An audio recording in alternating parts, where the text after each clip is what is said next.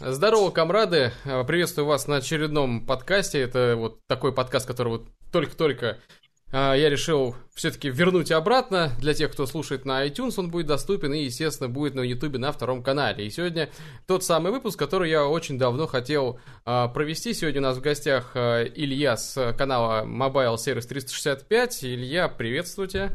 Всем привет. Расскажи комрадам, чем ты занимаешься, мало ли кто в танке не подписан на твой канал, что я очень советую сделать, это подписаться, а пока расскажи, чем ты занимаешься, что ты делаешь.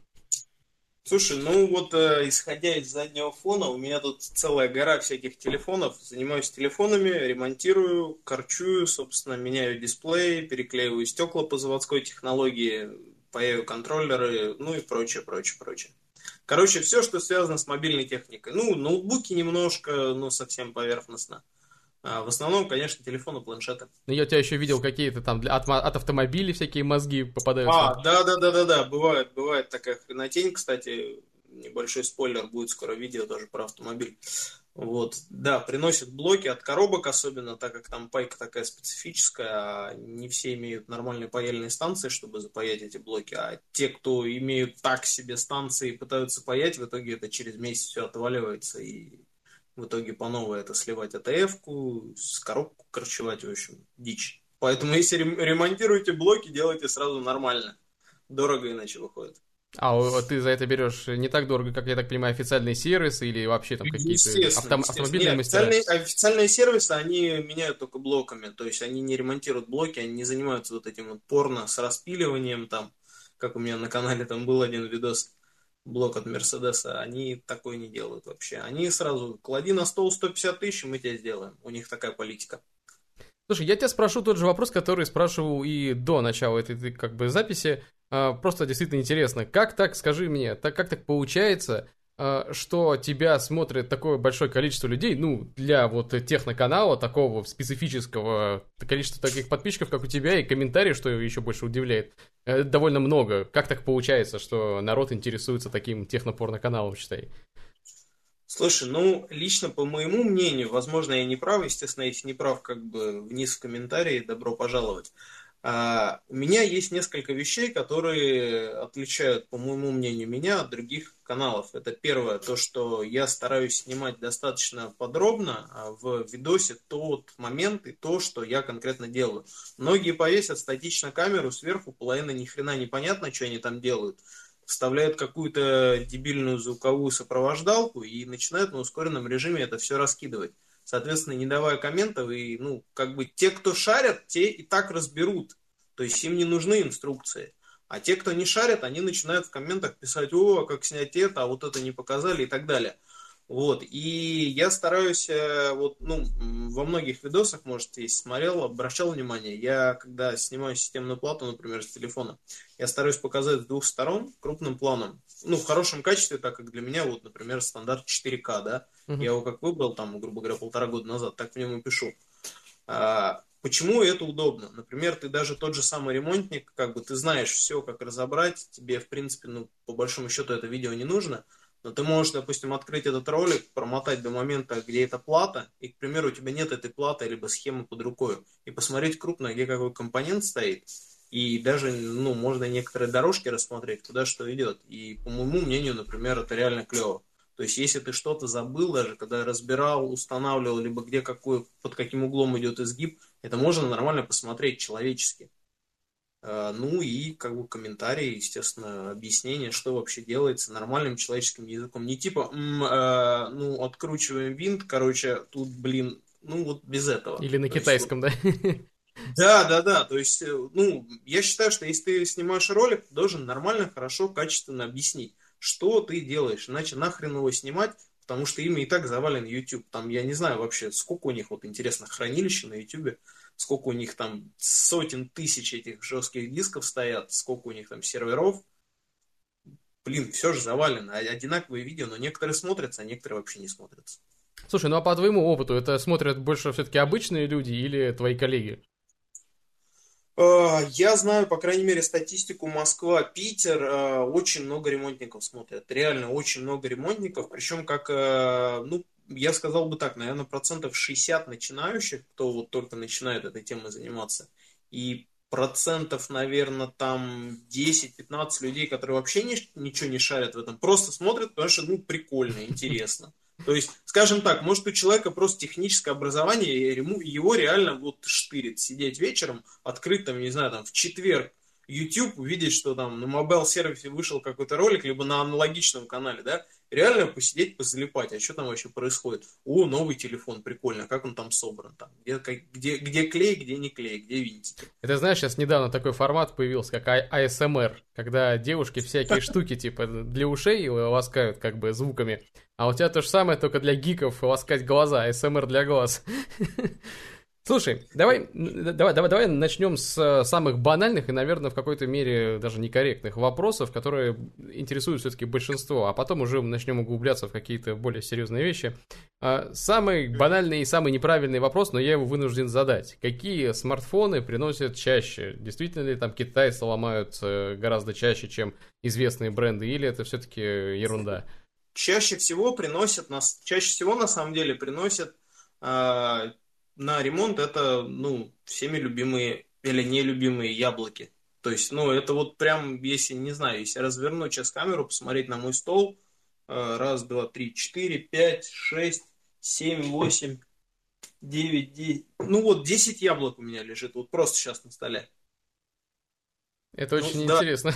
Я реально не вру, вот смотри, а, вот видишь, вот это вот все яблоки, это яблоко, это яблоко, на окне еще два яблока, и вот там вот вдали тоже, ну, как бы валяются яблоки.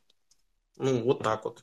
Надо здесь сразу пояснить э, народу, который будет первый раз смотреть вообще такого рода видео, почему этот вопрос некорректный. Потому что, как правило, приносят те смартфоны, которые либо очень дорого выбросить и купить новое, то есть заменить, либо те смартфоны, которые в огромном количестве производятся. То есть здесь такую да. прям вот статистику подобрать довольно сложно. А, поэтому я сказал, что это именно некорректный вопрос. Скажи мне, как ты думаешь, а почему приносят тогда, я, честно говоря, думаю, ошарашен, что именно яблоки, но ладно, почему, как ты думаешь, именно яблоки приносят? А, то есть их действительно слишком дорого ремонтировать, или они тупо не так хорошо сделаны, как должны были бы? Слушай, ну, э, отчасти это, я бы сказал, такой вопрос провоцирующий и такой, скажем так, неоднозначный одновременно. С другой стороны, ты отчасти, вот, как это говорится, правильно заданный вопрос – это 50% ответа. Э, их производят просто в громаднейших количествах. Это раз. Второе, популяризация яблока в принципе в мире, я не беру только рынок России, вообще в принципе в мире – если посмотреть, ну, к сожалению, да, реально яблоки это, ну, вот чисто, вот я не, я не знаю статистику интернета, реально, я не смотрел. Ну, вот как мне кажется, ну, процентов, наверное, 60 людей реально ходят с яблоками. Вот, ну, вот мне кажется такая статистика. Вот, соответственно, чем их больше производят, чем их больше покупают, тем их больше продают на вторичном рынке. Соответственно, почему их продают на вторичном рынке? Первое, надоело, есть деньги на другое. Второе, не понравилось, не зашло, там подарили на день рождения, типа я не я, я просто разместил объявление, да? Угу. А, и третье, избавляются по каким-либо причинам из-за там прошлых ремонтов, утопления телефона, ударов и прочее, прочее, прочее. Вот, то есть именно поэтому яблок больше, тупо. Если бы, например, я не знаю, там нормальные телефоны с э, хорошей развитой оболочкой зашли бы чуть раньше на рынок, да, то есть не было бы провала, как вот с Nokia в свое время, да, когда она просто, ну, реально затихла, потом оказалось, что, оказывается, там у них прям совсем беда-печаль все, в итоге они там с Microsoft там мутят, там и прочее, прочее, то я думаю, что немножко по-другому было бы на рынке у нас. Но, к сожалению, вот так не случилось. А яблоко просто вовремя зашло с своей идеей, вот это телефон, здравствуйте, это iPhone. И уходит со сцены, как говорится. Ну, вот как-то так. Ну и надо здесь отметить то, что как бы а, Илья в Питере живет, я в Москве, то есть у нас вот по использованию именно смартфонов может быть искаженная картинка. Естественно, в крупных городах а, яблоко, наверное, занимает большее количество рынка. Соответственно, в, в мелких городах, наверное, в деревне какой-нибудь Apple а, последней модели увидеть э, гораздо сложнее. Поэтому вы тут не набрасывайтесь на нас, то что, ой, да вы в глубинках не были, не видели какую-то там ситуацию. Ну, в общем, ну да, да. Сейчас, сейчас там начнутся комменты, что мажоры собрались, тут обсуждают. Не, я могу подтвердить, потому что когда ты в Москве едешь в московском метро, то действительно яблок огромное количество, именно даже, даже в метро, казалось бы, при такой-то цене и при вроде как э, кризис, рубль падает, но, тем не менее, почему-то у всех яблоки. Вот такой вот кризис. Ну, впрочем, здесь надо, наверное, выводы можно делать э, на несколько страничек. А, касательно качества непосредственно Apple продукции, если не учитывать а, те смартфоны, в которые уже лазили до тебя и что-то меняли там на неоригинальные запчасти, вот именно в оригинальном своем виде, что ты можешь сказать про эти смартфоны? Слушай, я тебе скажу так, э, с точки зрения технологичности, я как человек, как бы, который, ну, по профессии вообще инженер-технолог, атомного энергомашиностроения, да, немножко далеко от телефонов, но как бы инженер-технолог, да, вот, ага. ну, обрежем должность, скажем так. Э, я скажу, что они собраны охрененно технологично, реально охрененно технологично. А, и, в принципе, если туда лазит квалифицированный человек и делает все по уму, и, э, ну, в случае, ну, берем именно случай с пайкой, да, например, если он реально ставит, э, ну, нормальные запчасти, пусть даже с донором, многие контроллеры питания, например, с доноров, у кого руки нормальные, те, ну, не покупают китайские контроллеры, Просто те, у кого реально прямые руки, те ну, просто снимают с доноров оригинальный контроллер, перекатывают, ставят, соответственно, на ремонтируемые телефоны. И как бы все чудесно, все реально работает нормально.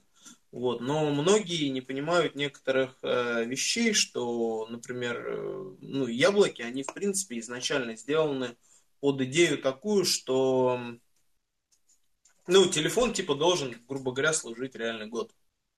То есть у них, в принципе, изначально эта идея, она очень хорошо прослеживалась.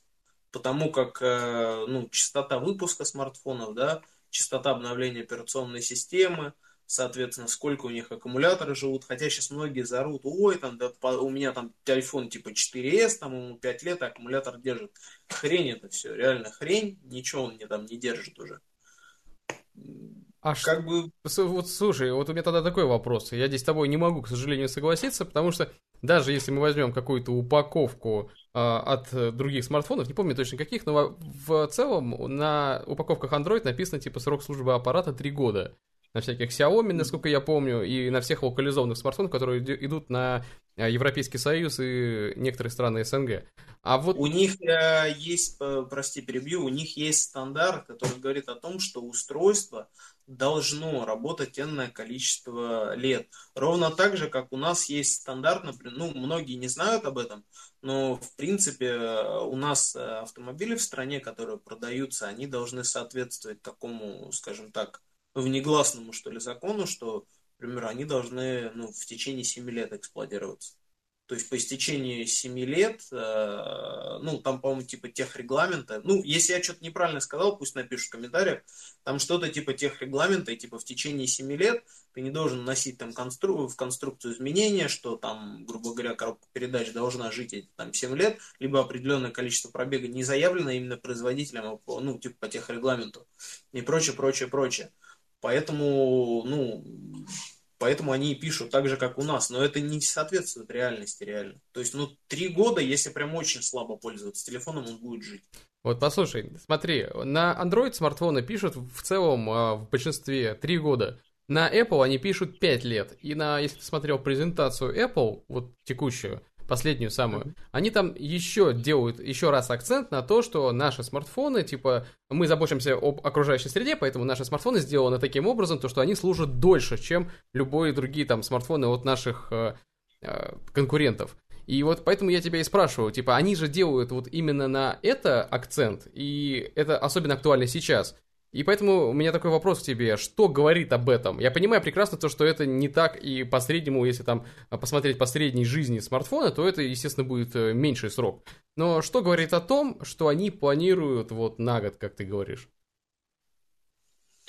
Ну, прежде всего, если ты активно реально пользуешься телефоном, прям реально активно, ну вот, например, как я не знаю, как ты, насколько часто телефоном вот прям, ну скажем так, не выпускаешь его из рук. Страшно подумать. Вот вот, вот я про то же, понимаешь? И как бы, не знаю, если я вот в таком режиме, в котором я использую телефон, понятно, что мне нужна постоянно новая камера, там более лучшая, там и прочее, прочее, потому что я снимаю на смартфон, я это как бы не скрываю, да. Потому что если покупать отдельно камеру с хорошей оптикой, это мега дорого получается. То есть не по моему бюджету. Поэтому я телефоны достаточно часто меняю. То есть вот в последнее время я на OnePlus, реально уже у меня третий телефон. Сейчас вот выйдет новый OnePlus, я его сразу возьму. Но у меня телефон ну полгода служит реально. Потом я как бы ну, другую беру модель. Вот. Если я с одним телефоном буду ходить реально там полтора-два года, ну, мне кажется, я батарею зашарашу за год просто в ноль вообще. Ну вот я ну, просто со своего примера, вот у меня прям под рукой мой избитый судьбой HTC, э, у которого батарея уже где-то 50% емкости, она разряжается при 20% она уже в ноль кидается и определяется как полторы тысячи мАч в ней осталось из трех заявленных. А, в общем, он весь избитый, он весь измученный, но как бы я им продолжаю пользоваться, потому что дорого. Сейчас эти смартфоны настолько дорогие, что я, честно говоря, лучше себе проапгрейжу комп, куплю что-то для, там, я не знаю, в дом себе или что-то, что позволит мне сделать контент лучше. Я уже об этом даже видео отдельное выписывал. Ну, как бы да, вот батарея у него, например, в хламину убитая, но если теоретически я зайду там к дилеру или ремонтнику по HTC, который не постесняется его нормально разобрать и нормально собрать, ну ты знаешь про HTC, да? А, ну да. Вот, э, и вставлю вот, нормально... Вот, вот, понимаешь, далеко ходить не надо, вот, пожалуйста. Вот, да, да. А, Куча шлейфов. Если найти такого человека, который нормально его разберет, соберет и вставит туда нормальную батарейку, то, в общем, можно, наверное, пользоваться еще столько же. То есть, как бы, ну... Ну да, да, да. Почему бы нет? Или ты имеешь в виду то, что по каким-то другим параметрам они служат меньше? А, ну, не только. А, по, не только по аккумуляторам. Например, а, есть еще такая вещь, э, по которой я ну, просто на самом деле замечаю. Ну, любой микросхемы, в принципе, да, как бы многие об этом не задумываются, но у них есть реальный срок службы у микросхемы. То есть э, у того же э, ну, модема да, на телефоне, радио, радиочастотного модема, он рассчитан реально, ну, изначально рассчитан на заводе на определенное количество часов соединений. То есть, ну, как бы это ни звучало глупо, но реально он рассчитан на это. После достижения этого предела реально он может себя неадекватно вести. То есть, например, не так хорошо а, работать с сетью, могут быть потери при работе с данными, ну, то есть непосредственно в интернете, проще говоря, когда сидишь, да, а, опять же, могут быть какая-то, ну, может идти, в принципе, деградация, ну, самой микросхемы, то есть именно межслойно внутри, вот на уровне кристалла э, и, соответственно, всей, ну, назовем так, обвязки внутри, да, которые есть так или иначе по слоям. Но это реально со временем начинает разрушаться. Погоди-ка, ты Учитывая имеешь... Те технологические процессы, которые у нас вообще су- супер супер-мега современный, э, ну, там, сколько там, 7 нанометров последний, угу. да, у нас идет. А, то есть ты микросхему имеешь, все-таки имеется, имеется в виду? Да, я имею в виду микросхему, конечно. То есть, понятно, раньше ты возьмешь 3310, там, о, вот такая микросхема, понимаешь, и ничего не будет через 200 лет, мне кажется. А вот с современными модемами и чипами я что-то очень сомневаюсь, что они так долго. Ну, если ты говоришь про модемы, то там же явно не 7 нанометров сейчас стоит. Там процессоры да, довольно конечно, старые. Нет, ну не 7 нанометров. Но на него нагрузка тоже нормально идет. Кушает он прилично, греется он тоже нормально. Потому что я не раз слышал о том, что вот у модемов и у таких подобных устройств первое, что отказывает, это ячейка или там микросхема именно памяти. То есть она потихонечку из-за постоянного чтения, там, а... куда записана прошивка, вот это все из современных да. Но ты же говоришь про процессор, да. я так понимаю, про однокристальную систему, а что там может износиться? А, нет, я говорю непосредственно про, ну, про то, что я замечаю в процессе, что приносят на ремонт, да, то есть реально модемы дохнут. А EMMC-шки, правильная заметка, это я хотел уже третьим пунктом, скажем так, сказать, но EMMC-шки, да, бывает даже так, что реально EMMC-шка дохнет первая. То есть просто не аккумулятор дохнет, тупо EMMC-шка. Но такие проблемы встречаются чаще всего. Как бы это было ни странно, у именитых производителей, э, ну, у того же яблока часто нанды дохнут, EMMC-шки дохнут, но это тоже не секрет, у Samsung очень часто. То есть это прям, ну, реально бич. То есть там полтора, полтора года, если очень активное использование, процентов, наверное, 60, что у тебя точно она сдохнет. Ну, то есть это прям, ну, проблема. Хотя и не очень, ну, нередко встречают ашибовские сдохшие флешки. Хотя Toshiba вроде как бы, ну, считается, типа, скажем так, из, из накопителей таким, по моему мнению, премиальным, наверное, даже более надежным, чем самсунговские. Слушай, а вот помнишь, э, была такая штука, как, как только вышли SSD-шки на рынок ПК, они стали более-менее а недорогими, они были крайне ненадежными. То есть покупать какой-нибудь 64 гигабайтный там SSD-шник в, то, в те время это просто было безумием. И поэтому народ Там отсиживался на хардах. жить и умирать, да. Да, но потом они как-то более-менее исправили эту ситуацию, сделали более-менее работающую систему Trim, и все это более-менее устаканилось. А Что сейчас ты можешь наблюдать в случае с портативными устройствами? Слушай, ну с портативными устройствами эм, ты имеешь в виду по частоте, что выходит чаще всего из строя, или как это? Нет, я имею в виду принципе? цикл жизни вот э, этих смартфонов по записи и перезаписи. Понятное дело, что там объемы, конечно, меньше гораздо, чем на ПК. Но если ты там говоришь, то, что сейчас можно купить SSD, точнее, э, ну, это все примерно об этом говорят, где-то 5, 7, возможно, 10 лет этот SSD отработает при средних, средних по больнице нагрузках. А в смартфоне это проблема сейчас, э, циклы записи-перезаписи, или же нет? Слушай, это, да, это проблема первая. Второе, я думаю, что все-таки отчасти а, проблема заключается в том, что неправильно, ну, сделано реально охлаждение.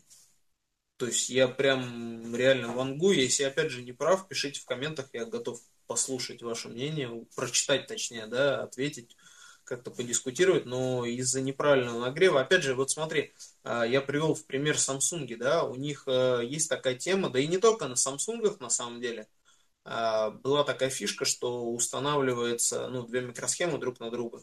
А, ну Ну, бутербродом, да. да, и, соответственно, ну, какое там может быть нормальное охлаждение, когда две микросхемы друг друга греют?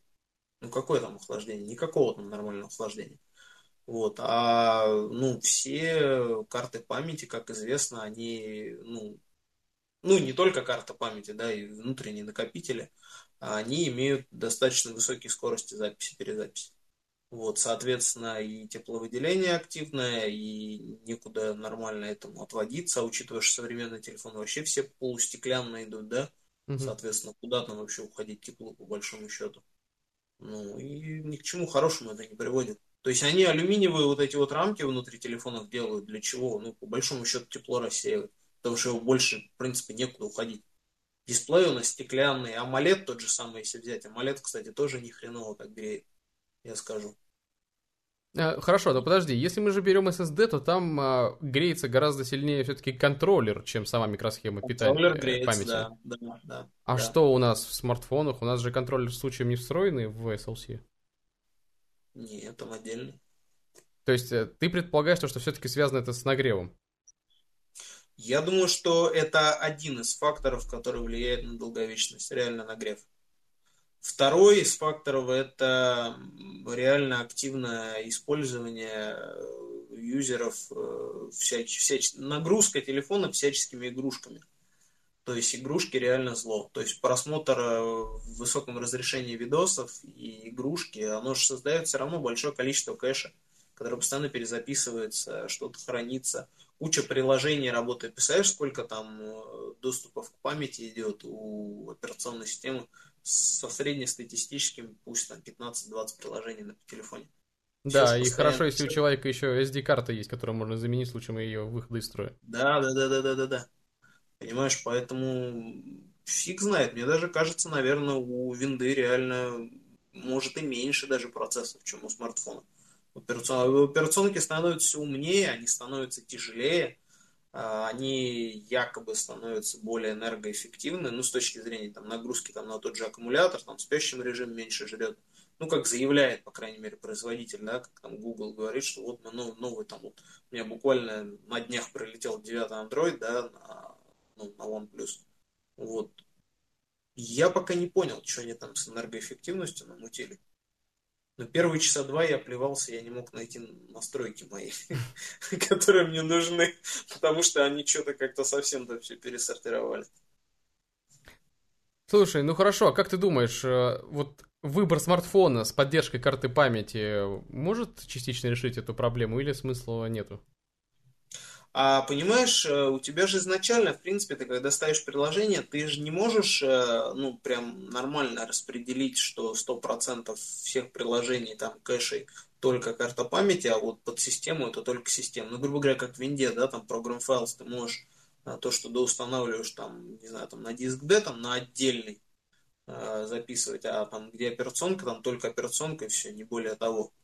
А, не, не добиться этого. Ну, просто это политика, наверное, безопасности все-таки самой операционки. Хотя, если рутануть, конечно, посидеть, покрутить, еще прошивку перепилить.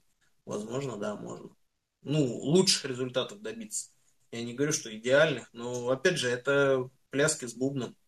Это, опять же, какие-то палки, костыли и прочее.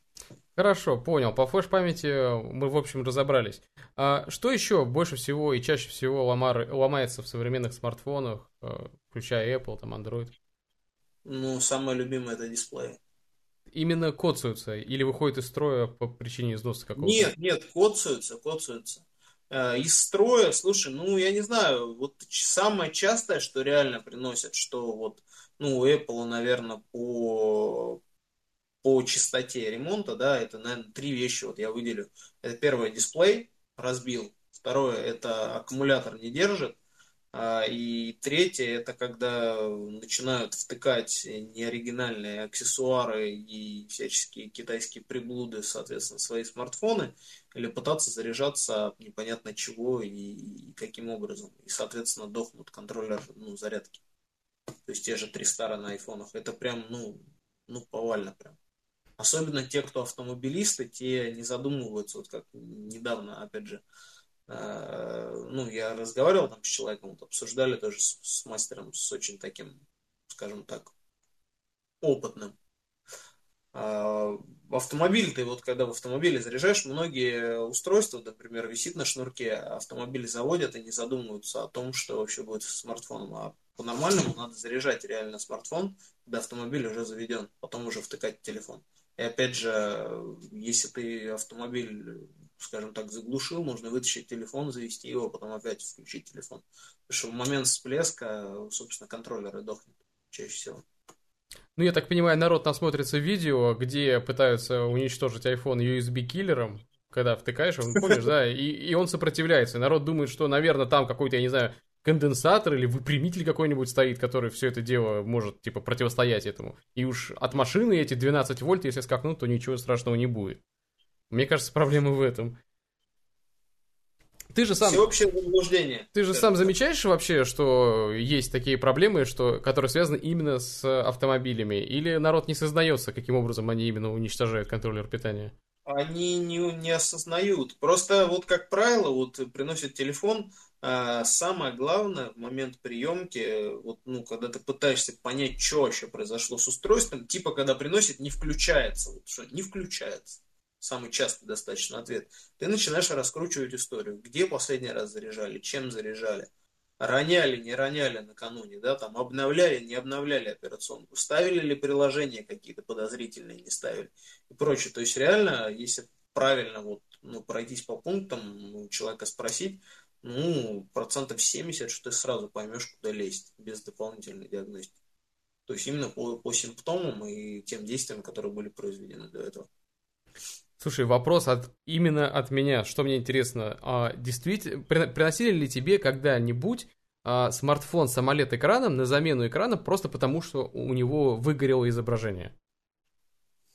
А, мне ни разу не приносили скажу честно, но с выгоревшими именно ну, матрицами амоледовскими я видел целую кучу телефонов. Но преимущественно это старые Samsung серии Galaxy S2, S3, которым уже хреново туча лет. И хреново туча хозяев их сменили. И как вариант, может быть, уже был заменен экран, но заменен экран как вариант уже поставили, например, переклеенный, либо это родной экран, но он там 2-3 раза его уже переклеивали, и он там был у двух-трех владельцев до этого. То есть там непонятно количество часов наработки. То есть вот этой статистики нету. Я вот то, что говорят, там, о, моледы выгорают. Блин, хрен там они выгорают.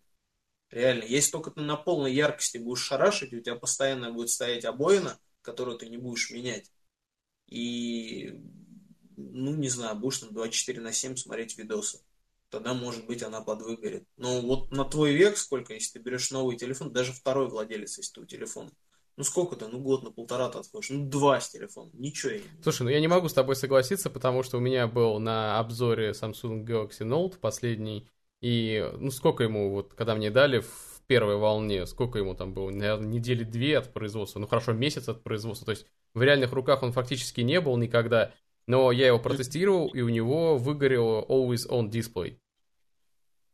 То есть это не было сильно заметно. Ну, ты можешь посмотреть статью мою на Аверкокер, где я тестировал этот mm-hmm. смартфон. Я там сфотографировал, наглядно показал то, что оно выгорело. А, не сильно пока что, это прям незаметно. А, это на белом фоне, как правило, видно. А, наоборот, на сером, на темно-сером. А, ну, если на сером. Да, и он выгорает наоборот, типа инвертированно, то есть он в черный начинает э, гаситься. Ну, как его, интересно станет, посмотри. А, вот, и мне было именно интересно, приходят ли а, ради этого, чтобы его поменять. То есть, достаточно ли это причина, чтобы заменить экран? Ну, я так понимаю, таких э, товарищей ты не видел еще. Слушай, я не видел, учитывая их стоимость, я не думаю, что народ особо хочет пойти и так вот просто 5-6 рублей как минимум выкинуть. Нет. Разобьют, да, принесут. И то многие ходят с разбитыми до последнего, пока уже просто тупо куски не отваливаются. Потом только несут на замену. С теми же Apple, хоть там и не AMOLED, там стекло, как бы просто стекло, опять же, там и подсветку можно махнуть, там и прочее. Но народ не задумывается, что та же самая поляризационная пленка, например, вот сколько перекле... переклеивают дисплеи, да, поляризационная пленка, вот эта верхняя, сверху, тонировочная, так назовем, назовем как ее многие называют, она тоже повреждается от разбитого стекла, потому что жесткость меняется а, у стекла, когда она разбита, и вот вдоль трещины оно начинает давить на матрицу. Появляются на белом фоне характерно такие желто, зеленовато, ну, короче, цветные такие, легкий муар такой вокруг трещин. Вот, и со временем это может реально даже, ну, именно повредить матрицу, то есть уйти даже и за полярик, и будет сама коцка уже, ну, на стекле. То есть вот постоянно вот это вот надавливание краем острым. И народ не задумывается. Просто когда разбил дисплей, реально сразу пошел, поменял, у тебя точно тебе не будут разводить там, на замену дополнительной подсветки, полярика, еще чего-то там. Хотя многие мастерские реально это переклеивают, начинают приплюсовывать. Типа у нас цена 1000 рублей переклейка. Окей, приносишь и говорят, о, не, у вас еще полярик, короче, а еще подсветку надо махнуть. Ну, короче, с вас две с половиной грубо говоря, и народ такой, блин, чё? У вас же написано тысяча, типа, ну, это вот тысяча в идеальном таком, типа, случае, который практически никогда не бывает. Ну, то есть, погоди, ты, а, народ может здесь не понять, ты имеешь в виду, имеет смысл э, переклеивать э, модуль в сборе, или Не-не-не, я имею в виду, что вот когда, например, разбили стекло, да, это не касательно амоледов, амоледу как бы пофиг, там более жесткая матрица. И полярики, я скажу, что там очень толстые, прям такие, ну, от души. А вот в случае с IPS-матрицами, например, да, ну, тем, теми же айфонами, да. Ну, на айфонах а, есть и AMOLED теперь. Ну, да, да, там есть AMOLED, э, ну, окей, будем рассматривать, скажем так, э, до, до X. Поколения до X, uh-huh. да, которые были, ну, с, там, с подсветками, так или иначе. А, то там лучше всего сразу пойти поменять стекло, и как минимум проблем будет. Опять же, стекло разбито, если у тебя кусочек открошился, у тебя, как бы, скажем так, разгерметизация общего контура телефона происходит. Попадает грязь, попадает под подсветку, подсветку ты автоматом меняешь. А бывает даже задний поляризатор, отражатель, такой, как э, типа как фольгированная пленка, полупрозрачная такая есть сзади дисплея. Ну, не знаю, если разбирал, может, видел. Ну, я, я-то разбирал, просто ты объясняй, потому что вот. народ-то, может, не знает. Да, что вот эта пыль попадает, дисплей же, он же все равно какие-то небольшие, скажем так, вот, э, ну, движения в процессе там ношения его, там, падения, использования, то есть, грубо говоря, поверхность поверхность трется, реально царапает задний полярик, и в таких случаях я, например, задние полярики не меняю, это просто меняю модуль уже либо на переклеенный, либо там на хорошую копию. Вот, то есть, проще говоря, чем дольше вы тянете с э, ну, ремонтом, тем вам просто он тупо дороже становится. Насколько сильно различается замена вот IPS э, матрицы отдельно стекло там и в худшем случае полярик от замены полностью модуля?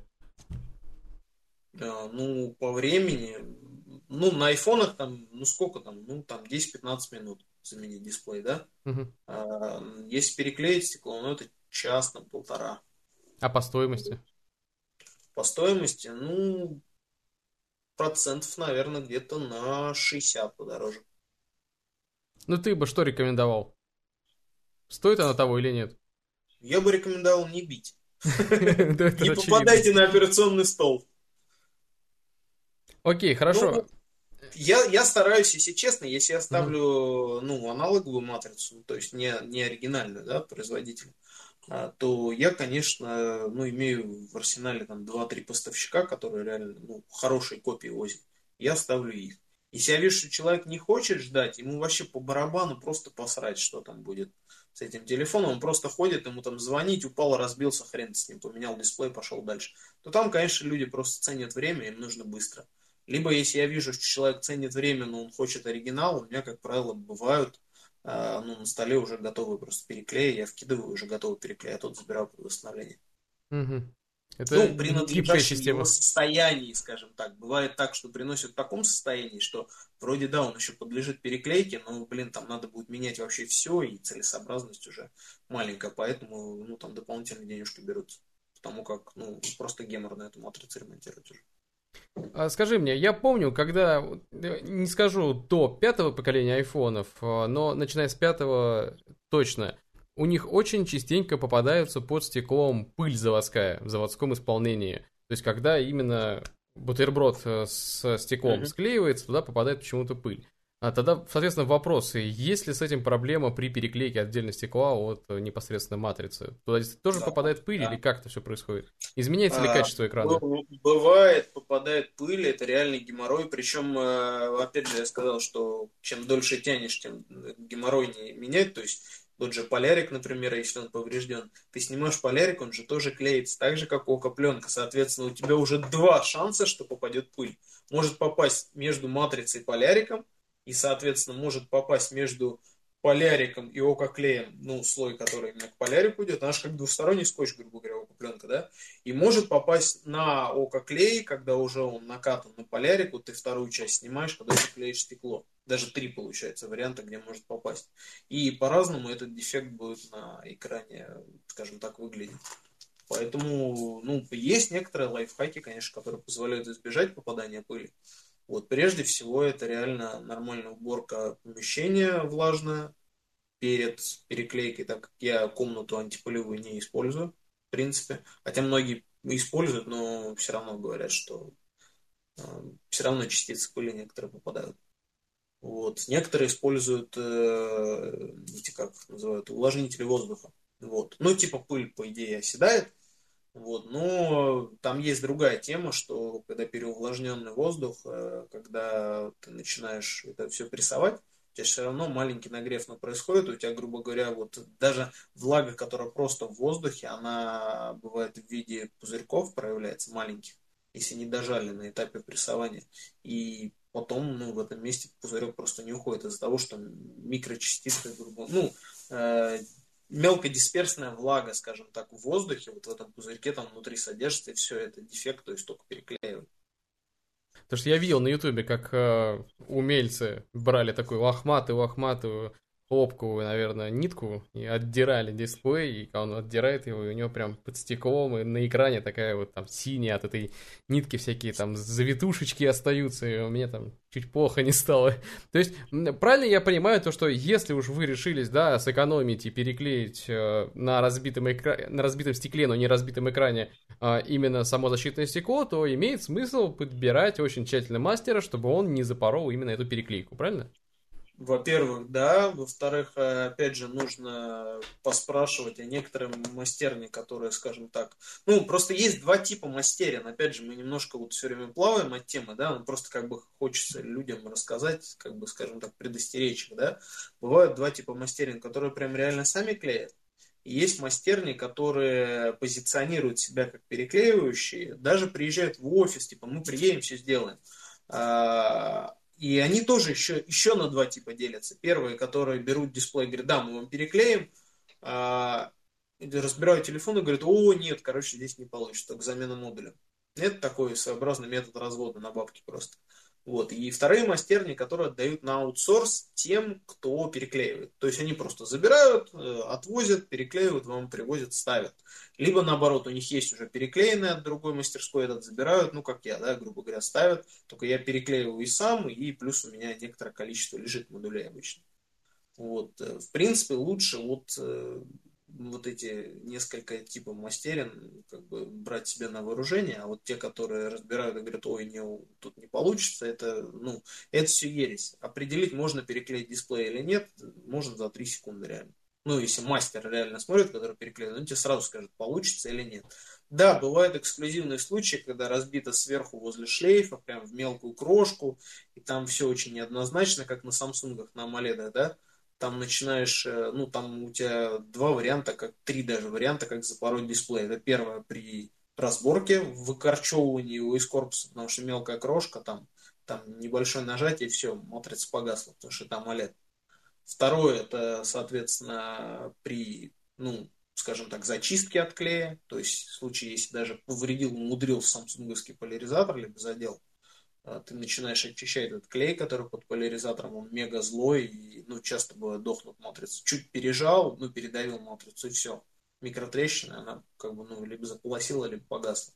Вот, и третий, естественно, в камере самый часто э, такой случающийся вариант, это когда уже все на финальной стадии, уже когда прессуешь, и в камере она гаснет.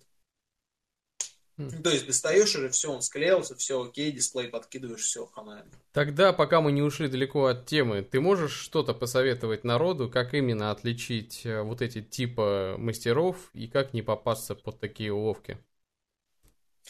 Ну, Первое. В случае, если с айфонами спрашивать, как они клеят. Они клеят на око пленку, либо они клеят на локо клей, так называемый жидкий. Да? Хотя я ничего против жидкого клея не имею, я тоже с ним работал в свое время, но все-таки это технология, скажем так, это костыль. То есть, по большому счету, это технология, что такое локо клей? Это типа шелак для ногтей для девчонок и для склейки аквариумных стекол. Вот что такое локо клей. Ну, никак не для телефонов. Потому что он очень сильно стягивает поверхность и, ну, бывает даже, если клея много налили, жестко засушили, резко. А у меня даже у самого было несколько случаев, а амоледы просто фиолетовые. Угу. Ну, то есть стягивают поверхность и появляется, ну, повреждение появляется на матрице. Ну, а если мастер, вот. соответственно, отвечает то, что он не знает или как-то уходит от ответа, то это... Да, это, скорее всего, либо не квалифицированный, либо только начал заниматься, либо э, у них уже в голове какая-то другая идея, и они пытаются вот все-таки тебя утянуть на их сторону, чтобы потом реализовать свой хитрый план по зарабатыванию бабла.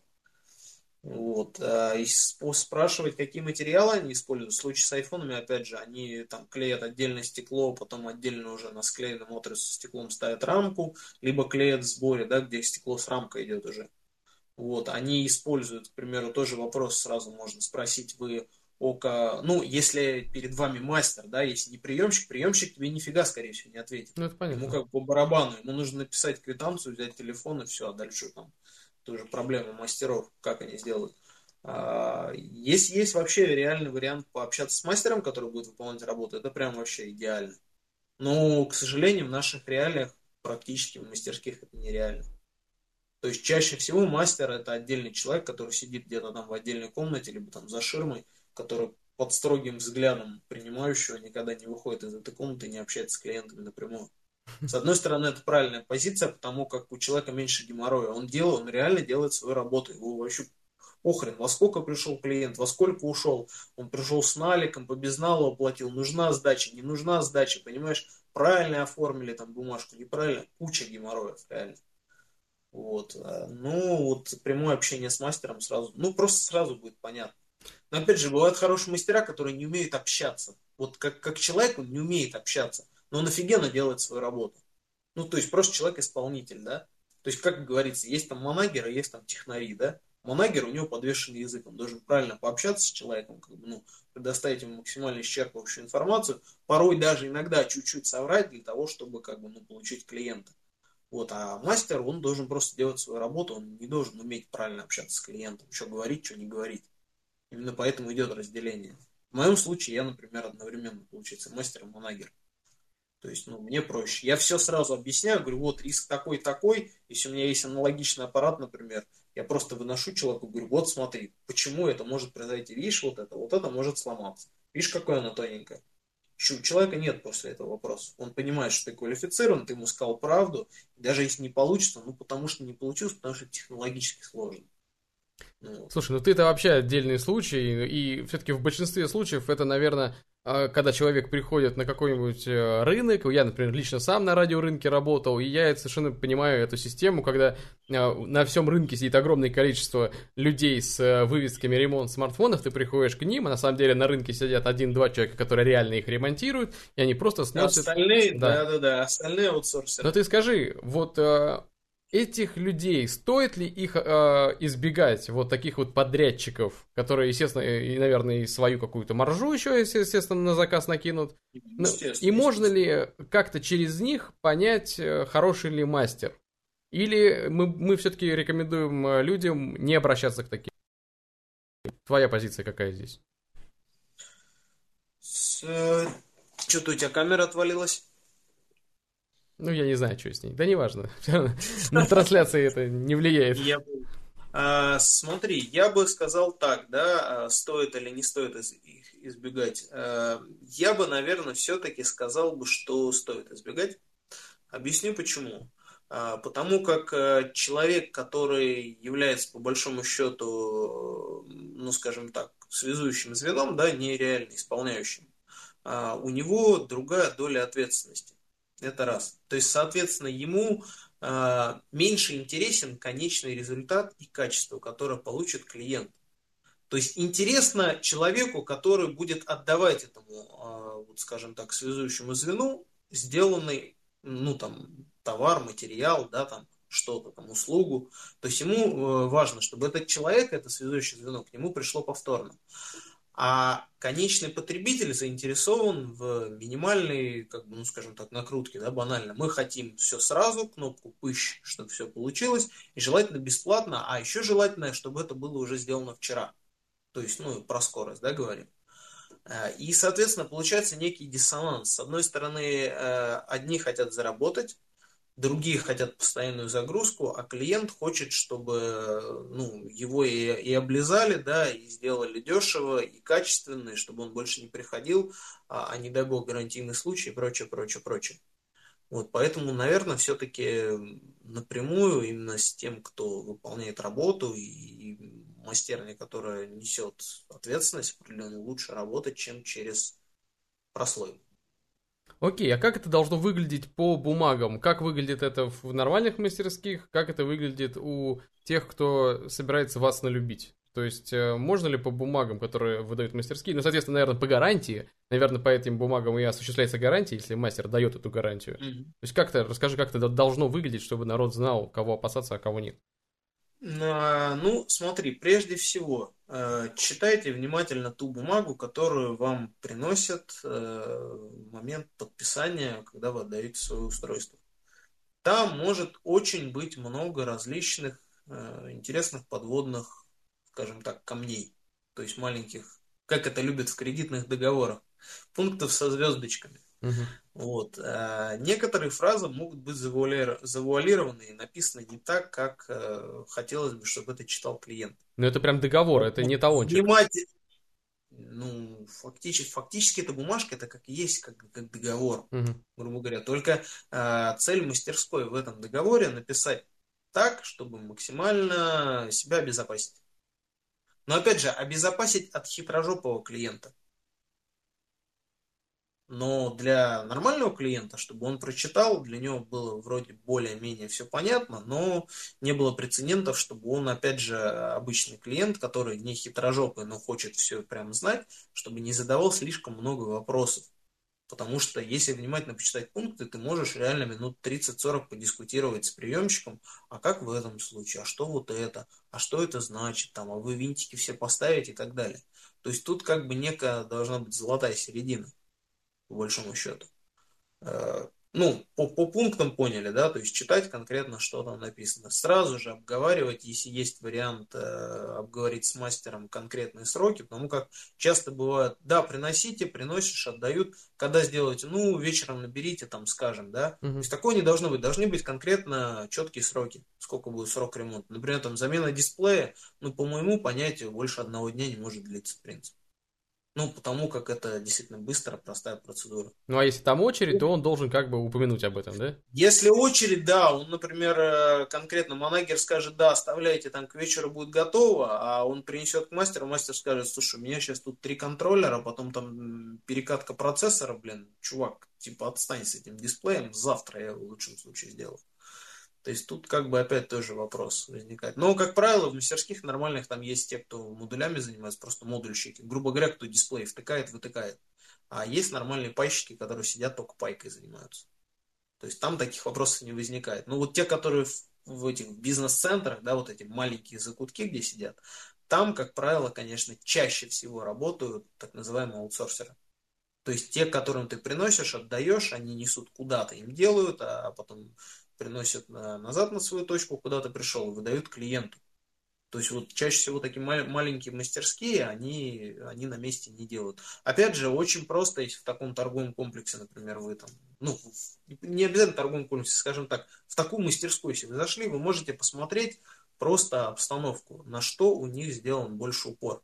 Если ты заходишь в мастерскую, видишь, что у них дохренище целое аксессуаров продается, никаких приборов на столах не стоит, банально пару кабелей валяется там и, грубо говоря, какой-то дешевый там фен там за 2-3 тысячи рублей станция. Ну, это там 852 када какая-нибудь или еще ну, что-то. Ну, обычный человек вряд ли это определит. Очень понятно, что человек не поймет, сколько это стоит. Но, в принципе, видно по внешнему виду прибора, насколько он дорогой.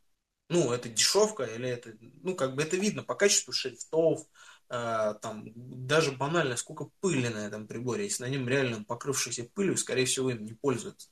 Соответственно, он так стоит просто для вида, для, для прикола. Вот, опять же, в нормальных мастерских как определить, ну, немножко отошли от темы, да, тут уже как определить хорошую мастерскую или плохую. У нормальных мастерских, как правило, висят камеры на приемке, чтобы не обманывали. Ну, соответственно, не воровали и так далее. А, часто очень сейчас э, крутятся на телевизоре какие-нибудь видеоролики по ремонту, либо какие-то ну, такие информационные вещи, чтобы человек зашел, сразу прочитал на телевизоре, не сидел, вот, не читал вот эту вот маленькую бумажку там с очень мелким шрифтом. А на большом телевизоре у них, как правило, расписаны какие-то условия гарантии, там, там какие-то акции, еще что-то. Вот. А, опять же, видно сразу по обстановке, как правило, если там есть нормальный ресепшн и так далее, скорее всего, это нормальная мастерская. Но она уже не из серии, типа, мы дешево сделаем. То есть это надо понимать. То есть ты все-таки хочешь. Это как ты приезжаешь к официальному дилеру, а не неофициальному, понимаешь? Но там отдельная тема, там тоже поэтому можно поговорить очень много. Мне, мне, меня очень интересует все-таки бумаги, потому что я уже не, не одну, блин, не один десяток этих историй слышал, когда а, приходит человек, берет свой iPhone, у которого не работает экран, он его сдает а, человеку. Тот человек тянет с ремонтом, окей, может даже и не тянуть, возвращается этот iPhone, экран работает, но, блин, хоп, и нету фронтальной камеры под стеклом. И как бы ты говоришь ему, эй, чувак, а камера? А он говорит, а так ее и не было. Ты мне дал уже телефон с, с камерой. И когда я вот задаю, а, например, смотри. автомобильный ТО, у меня там отмечено на бумажке, вот здесь коска, здесь коска, вот. Принял, там, при приемка передачка. А что у нас с ремонтами и как избавиться, или обезопасить себя в какой-то мере от таких ситуаций? А, значит, э, вот, ну, как бы я хотел это сказать как раз, ты как бы молодец, опередил, скажем так.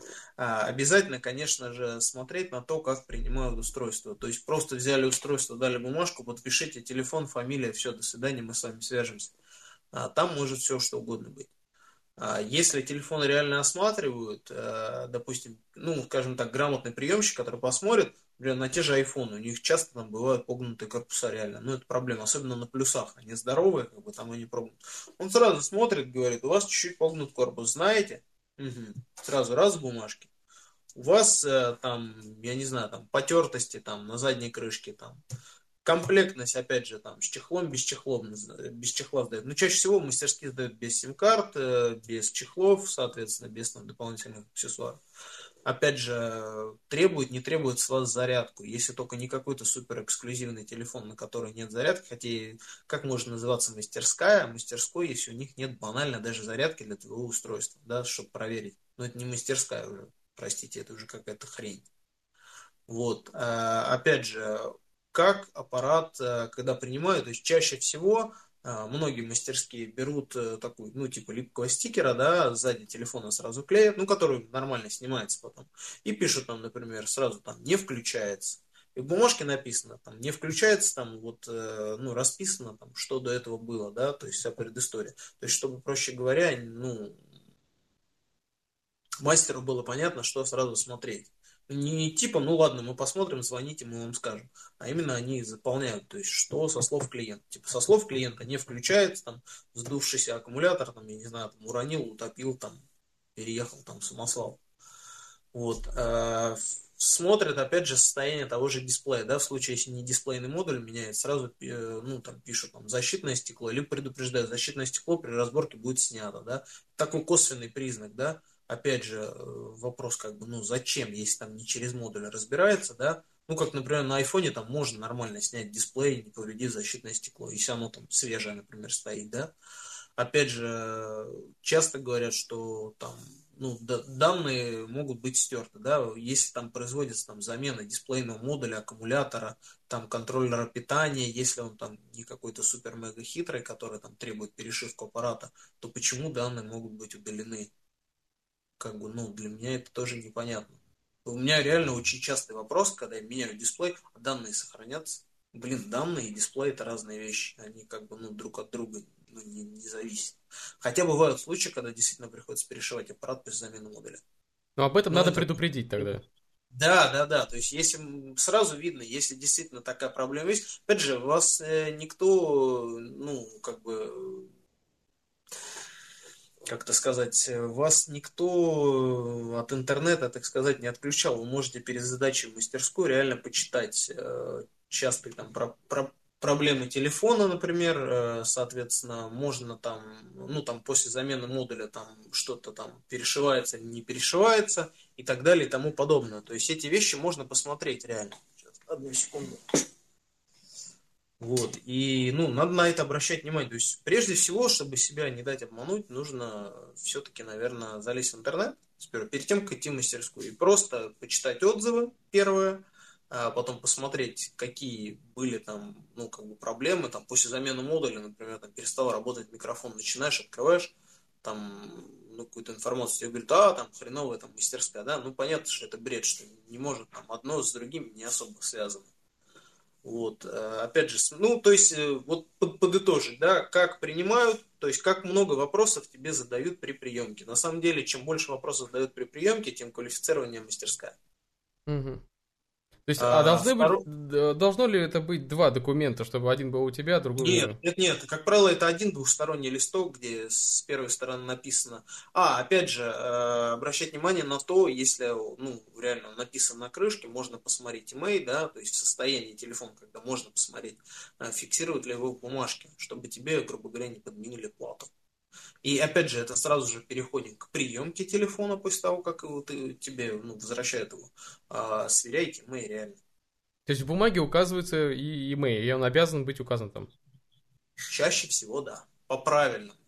Ну, это как вин номер, понимаешь, у автомобиля. Я-то понимаю, я для людей, чтобы ты людям рассказал. Я прекрасно Поэтому, понимаю, конечно, ну, я работал обязательно, с этим. да. То есть, ну и первичные тесты, как правило, нормальные мастера, когда сдают телефон, допустим, по какой-то неявной плавающей проблеме, к примеру, да, а, проводят тесты. На Соньках, например, там в инженерном меню шикарно все проверяется да, а, на тех же Samsung шикарно все проверяется. На Xiaomi такое же инженерное меню фактически, как на Samsung. Там все, тачпад проверяется, там все сенсоры, гироскопы, все-все-все есть полностью. То есть посмотрите, на это обратят внимание или нет. Опять же, если при приемке вы видите, что не делают этого, вы можете спросить, а вы будете проверять? Если человек спросит, а зачем, ты скажешь, ну, а если я вас, например, хочу обмануть, да, или, ну, посмотреть на реакцию приемщика, как он вообще на это отреагирует. То есть он посмеется, скажет, да ну, что, типа, мы, мы вам верим, там, или так далее, ну, скорее всего, просто либо не очень опытная мастерская, либо они так себе заинтересованы в, во вновь вылезающих, э, ну, скажем так, косяках, которые могут по результату приемки потом вылезти. А... Ну, то есть, проще говоря, у тебя, э, вот как ты говорил, там поменяли дисплей, перестал работать микрофон, например, да? Как, нужно камеру украли. Фронтальную. Да, камеру, камеру украли. А реально такие случаи. У меня человек один спрашивал, а вы мне не снимите хорошие запчасти, поставите какой-нибудь Г? Да, Блин, бывает. нормальной мастерской нахрен этим заниматься. У них, как правило, ящик доноров лежит реально. Ну, вот кто реально на большом потоке, у них реально ящики просто этих телефонов. Им вообще нет смысла что-то откуда-то снимать. Он из ящика тут же достал оригинальный, как на iPhone, вкинул камеру, за две минуты отдал, сказал, с вас там, грубо говоря, там тысячу рублей, и все, и следующий телефон. Ему некогда этой фигней заниматься. А те, кто реально, ну, вот крохоборничают, начинают там что-то снимать, подменять, вот как раз-таки они и являются чаще всего мастерскими, псевдомастерскими. А что есть... делать, если ты попал в такую ситуацию? Ты, как говоришь, э, один документ всего, и он, я так понимаю, у э, ремонтника же, правильно остается? Приемка вот эта. А, нет, там она идет, э, ну, как это, как, э, как называют? Ну, типа как копирка, то есть пишут, одна тебе остается оригинал, угу. а копия остается, ну... А, ну вот, если ты с такой бумагой, и у тебя есть действительно все там, а, допустим, это грамотная оказалась мастерская, и они отметили, если у тебя есть какие-то изъяны, коцки и так далее. А, и потом хоп, и действительно получается так, то, что у телефона нету фронтальной камеры. Как это должно дальше идти со стороны покупателя? Точнее, не покупателя, а заказчика. Ну, мастерская обязана, во-первых, объяснить, почему ее нету. То есть бывают такие случаи, что, например, э, ну, у меня был один такой инцидент, да, а, я, например, делал, ну, человеку делал замену модуля, а там таким образом установлена основная камера, что она стояла в левом верхнем углу. Это, слушай, по-моему, Lenovo Vibe P1, если я ничего не путаю. Может, путаю модель. Но не суть, это давно было. Я реально, когда снимал, э, ну, не хотелось снимать э, плату два раза, потом проверять, ставить основную. Я просто коннектор тачскрина, ну, многие мастера, которые дисплей под выкид, просто обрезают и как бы, ну, снимают проще-то, банально, чем там вот этот шлейф там выкорчевывают. Вот, и у меня реально скачал скальпель, и я, ну, повредил камеру. Я человека тут же отзвонился, я говорю, слушай, ну вот так и так, такая проблема, я говорю, модули я тебе поставил, камеру, естественно, я тебе поменяю, как бы за свой счет, то есть тут вообще никаких вопросов. Я говорю, но тебе, к сожалению, придется некоторое количество времени подождать, пока я ее закажу, потому что камеры в тот момент ну просто не было. Ни с доноров, ни откуда. Я тут же сразу в чате мастеров написал, говорю, ребята, срочно, ну, за любые деньги куплю, просто нужна камера. Ребята говорят, блин, нет ничего в разборе, вообще ничего нет. То есть мне пришлось реально человеку ну, объяснять, вот, ну, краснеть. В итоге я с него и за ремонт взял меньше денег, и камеру потом поменял. Ну, просто потому что неудобно. По-человечески тебе принесли в одном состоянии аппарат, а ты отдаешь, ну, как бы немножко в другом. Вот, но вот это единственный случай был реально на практике, когда запорол. Поэтому, ну, обращайте внимание, как отдают телефон, как его принимают, в каком состоянии. Э, можно даже заставить, в принципе, приемщика, чтобы он э, ну, зафиксировал, в каком состоянии, даже если нету отдельной у них э, ну, там, графы, куда можно записать, пусть берет листик и пишет, что там многочисленные потертости, там сколы на стекле, там погнута задняя крышка, там, я не знаю, там сдут аккумулятор, то есть фиксирует эти вещи, потому как это для вас дополнительная гарантия, что это зафиксировано, Э, это дополнительная гарантия для них, что ты потом не придешь и скажешь, а у меня тут поцарапали, поломали. Да, то есть вот без этих вот тем. И опять же это сэкономит и их, и ваше время. Угу. То есть вы не будете потом выяснять. Ну, короче говоря, мы рекомендуем народу, чтобы точно была бумага, которая описывает ваш телефон, в которой указано обязательно имей, а, Безусловно, это должно быть, э, ну, на мой, во всяком случае, взгляд, два экземпляра, там, либо там, через там, копирку, чтобы да, у вас да. была бумага и у него была бумага. Обращайте внимание на а, ту же самую камеру, про которую говорит Илья, чтобы все было зафиксировано, что вы сдали действительно этот а, смартфон. И даже если вдруг внезапно окажется то, что там этот человек будет доказывать то, что вы не сдавали этот смартфон, то всегда можно апеллировать к этой камере. То, что если я не сдавал, то что у вас в этой камере этот, на этот день, на это время, когда я реально к вам приходил. То есть, если уж это дойдет до какого-то, не дай бог, суда, то это можно всегда будет привлечь.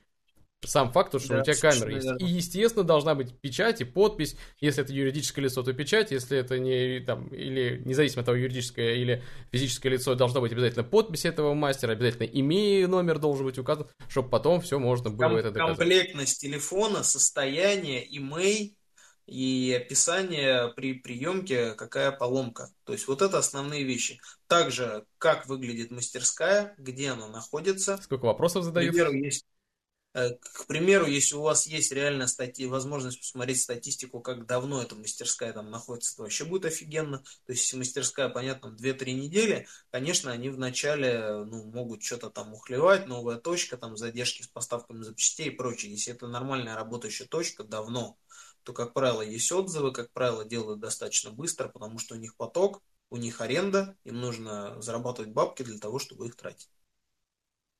Вот, ну, как-то вот, наверное, ну, понятно, что тут нет однозначного 100% написать э, инструкцию, да, что по всем пунктам пройтись, все, 100% защищен. Но основные вещи, на которые э, надо обращать внимание, то есть банально проще говорить, под, ну, подвести черту под этим – банально просто внимательно смотрите, как с вами общаются, что спрашивают и как забирают устройство. Все этого достаточно, даже если ты ничего не шаришь. Просто видно по отношению к человеку. То есть, ну, просто видно, заинтересованы они в ремонте в твоем или нет. Ну и, конечно же, надо еще раз добавить то, что смотрите, блин, отзывы в интернете. А если вы попали да. на ту мастерскую, которая действительно вам хорошо сделала или плохо, но особенно хорошо, потому что если плохо, то, как правило, все пишут в интернете, что «Ой, эта мастерская меня обманула».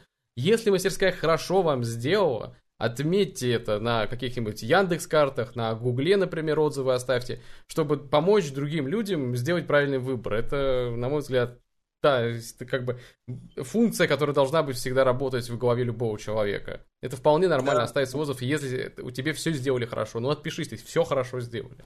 Всем доволен. Вот, ну вот, слава богу, мы сформи- сформировали мы какие-то, да, вопросом, сформировали какие-то э, советы людям, чтобы видео было более полезное. Ну, а теперь такие довольно простые вопросы. Скажи, ты можешь выделить, э, ты, ну, часто уже занимаешься этими смартфонами, давно, э, есть ли у тебя какие-то вот выделенные особенности от разных марок? Ну, например, там, вот HTC любит эти вот э, шлифы на навалить в несколько слоев. Sony любит всякие пластиковые защелочки. Э, что ты можешь сказать по поводу разных э, марок, про их особенности компоновки смартфонов? Слушай, ну про HTC, да, ты правильно абсолютно отметил. Это обильное количество шлейфов, но это опять же связано с их модульностью и желанием на самом деле а, за минимум, в случае чего при ремонте это просто за 3 секунды воткнуть. Ну, как за 3 секунды? Сложная разборка? Нет, не 3 секунды. Но, по крайней мере, этот, ну, просто снял, защелкнул, новое, и все, и оно работает. Вот. А, по Sony, по Sony это на самом деле особенность крайне хрупкие дисплеи. И вот особенно как Z3, Z3 Compact, там, да, вот эти вот серии, которые когда шли у них Xperia, у них были проблемы, ну, просто с проклейкой, то есть там отваливались модуля из-за хреновой проклейки, да, там. А, у Apple, у Apple, да я не знаю, у Apple, кстати, наверное, нет особо никаких особенностей, таких вот прям, ну, там, там по максимальному все сделано так, чтобы это было достаточно просто разобрать, на самом деле. Хотя меня сейчас заплюют, скажут, не, нифига не простой в разборе. Нет, он на самом деле реально простой в разборе. Ну а как То тебе, есть, подожди, пока... Если бы... понять идеологию, идеологию, угу. да, просто этого устройства, он очень простой в разборе. Пока мы с Apple просто не соскочили, как тебе тогда, вот ты говоришь, что они легко разбираются, вот последние айфоны, которые, особенно десятки, у которых огромных денег стоит заменить именно заднюю крышку, то есть не сам экран проблемно разбить, а проблемно разбить заднюю, заднее стекло. Вот что ты думаешь по поводу этой конструкции? Потому что, блин, а, это выливается в такую там цену. Же, там же конструкция, понимаешь, в чем основная особенность? Там не проблема заменить стекло. Ну, там, да, разобрать а, его. Ну, во-первых, да, разобрать. Но я знаю реально человека, который, ну, практически не разбирая его, может поменять заднее стекло. А, ну, то есть, есть научились. Там есть лайфхаки, да, да, да, есть лайфхаки, можно. Некоторые даже там замораживалку применяют для того, чтобы, ну, просто клей деградировал. знаешь, модуля, когда расклеивают, есть вот эти морозильники, да, угу. вот по аналогичной схеме, грубо говоря, там локально замораживают стекло заднее до очень низкой температуры, и оно проще как бы отковыривается. А, там просто конструкция такая, что там вот где вот этот сам держатель, грубо говоря, стекла и камера, вот эта вот выпирающая хренотень, она очень хитро, конструктивно корпусу, не то чтобы даже, как это сказать, не то что запаяна. Ну, там типа как точечная сварка такая идет. Я, я даже не знаю, на самом деле, как. Наверное, точно, типа точечной сварки, маленькие точечки такие идут. Вот, и там вот в этом как бы основной ну, геморрой. То есть именно из-за этого они требуют а, по 500 долларов за замену заднего стекла? Да не стоит это никаких 500 долларов. Просто, понимаешь, э, есть понятие, как, э, вот, допустим, ты там копаешь землю, да? Вот копаешь ты землю здесь, в России, либо копаешь землю в США. Вот по моему понятию, реально, вот в случае вот такого труда, да, оно должно одинаково оплачиваться, что там, что здесь. Ты делаешь одно и то же действие. По факту, если взять, делает один, ну, делает человек, да, с применением той же самой лопаты. Ну, просто некоторые хотят очень много денег. Apple хочет очень много денег. Почему? Э, не потому, что это стекло бешеных денег стоит. Они просто будут менять в сборе заднюю часть. Понимаешь, То да? есть заднюю часть э, с чем? Что на нее клеится? А, скорее всего, там будет у них уже задняя часть. Э, ну, я просто не знаю, я в официальном сервисе не работал, Apple, поэтому ну, не могу сказать доподлинно как мне известно, но у меня есть просто такое понимание, что, скорее всего, они просто меняют вот эту вот э, среднюю часть с задним стеклом, со стеклом камеры, то есть э, там вся есть обвязка, все шлейфа, они просто туда вкидывают плату, возможно, даже новый аккумулятор идет, они просто туда вкидывают плату, защелкивают дисплей, тебе отдают, поэтому это стоит денег. Потому что это, грубо говоря, новый оригинальный корпус, новое заднее оригинальное стекло, новое заднее, э, соответственно, стекло камеры, возможно, даже и камера идет, там в комплекте, то есть они по минимуму делают действий. То есть по максимуму, чтобы это было быстро, качественно, оригинальное, типа новое, но дорого. Вот. А наши по какой привыкли схеме работать? Меньше затрат, больше маржи. Ну, раз научились делать, то я не, не думаю, что это, наверное, уже... Нет, они на, научились, да, делают нормальное, нормальный ценник уже сейчас за замену. Нету такого. Да, оригинальное стекло заднее, ну, по крайней мере, то, что у нас под видом оригинала продается, реально качественное. А на десятку, помню, у меня человечек менял, а, последний раз брал я 1200, по-моему, стоило рублей заднее стекло. Нифига, хорошее. Ну, оно прям кай, оно кайфовое, оно с олеофобкой, все. Даже если это не оригинал, это очень высококачественная копия. Прям, ну, классная. А такие запчасти напрямую от Apple, я так понимаю, получить нереально. Нет. Ну, у них, у них э, идея, что модульно это все меняется. То есть они даже, когда модуля, по-моему, оригинально меняют, они идут... Э, вот, кстати, вопрос на десятках, там уже привязан уже этот э, Face ID, который шлейф. То есть там, если камеру меняешь, уже у тебя Face ID не работает. То да. есть верхний шлейф. А, возможно, у них просто уже идут под определенного клиента, ну, либо шиты. Я не думаю, что они там парятся заменой шлифов, прям реально их там отковыривают. Мне кажется, он идет в сборе просто. Это я к тебя к чему наталкиваю. Если ты идешь по а, рынку и видишь ремонт Apple и спрашиваешь, а эти запчасти оригинальные, ты говоришь, да, это оригинальные, напрямую купленные у Apple. Этому можно верить или нет? Нет, нет, нет. То есть э, многие у меня до сих пор звонят и говорят, а вы можете поставить оригинальный дисплей? Я говорю, да, как могу. Так Apple же ну, не производит запчастей. Я говорю, Apple не производит, но есть, э, собственно, компании, которые для Apple, во-первых, делают это раз. То есть как в случае, например, с аксессуарами, со шнурами, да? Все говорят, вот оригинальные шнуры, только официал. Да не, нифига. Есть фоксконовские э, шнуры, которые по факту, ну, они как бы являются оригинальными. Просто они идут, ну, не в коробке, они вот как бы замотаны, но он реально оригинальный, берешь в руки. Это реальный оригинал. Вот, опять же, те же самые случаи с модулями. Есть оригинальные, снятые с устройств, то есть я спрашиваю сразу человека, вы хотите оригинал? Я вам могу поставить переклей, то есть это оригинальный дисплей, который какое-то количество времени эксплуатировался, но на нем было заменено стекло ну, вследствие того, что оно было повреждено изначально, да, либо я могу прям с, э, ну, с оригинальным стеклом, оригинальный модуль со снятого устройства поставить, это будет максимально дорого, но это будет максимально оригинал. Угу. То есть в этом случае я ни в том, ни в, ни в другом случае не обманываю клиента, это действительно оригинал, ну, в смысле матрица оригинал. Другое дело, да, что там заменено стекло, там нет. Ну, как правило, все соглашаются на то, что замененное стекло это как бы ну, нормально. То есть оригинал замененным стеклом ну просто есть, это еще один лайфхак. Понимаешь, это так же, как на автомобилях. Некоторые говорят, вот там оригинальное там лобовое стекло, там, я не знаю, вот у меня, например, Honda Pilkington, да, там делают для Honda оригинальные лобовые стекла. Блин, ты можешь такой же Pilkington купить без вот этого шильдика Honda. Он такой же. Ну, как и с тормозными колодками. Да, только стоит раз в 6 дешевле, реально. Вот и все просто. Это я просто к тому, чтобы мы выработали еще один лайфхак для вас, чтобы вы, когда придете, к, если, если придете с айфона в мастерскую, вы можете спросить, а эта деталь новая и прямо от Apple закупленная? Если вам Или скажут да, то, скорее всего, вас налюбили. Еще один вопрос довольно интересный, я уверен, многих интересует. Как ты считаешь, вот те смартфоны, которые были раньше, довольно примитивные, особенно если это касается Android mm-hmm. смартфонов, вот те смартфоны жили, э, служили дольше или нет? Да, абсолютно точно. Они жили дольше, они были надежнее, но, понимаешь, там были, как это сказать, опять же, другие применены технологии. Меньше экономии на материалах было. И кошки были другие. Ну, наверное, да, все-таки. Другие материалы, другие технологии, другая надежность и срок службы другой рассчитывался. То есть ты считаешь, что, что это все-таки э, запланированное устаревание или нет? Да, да, абсолютно точно. Именно запланировано. А ты видишь какую-то разницу между производителями и их отношение к этому запланированному устареванию или нет? Да, это, это четко видно даже по тому же Apple.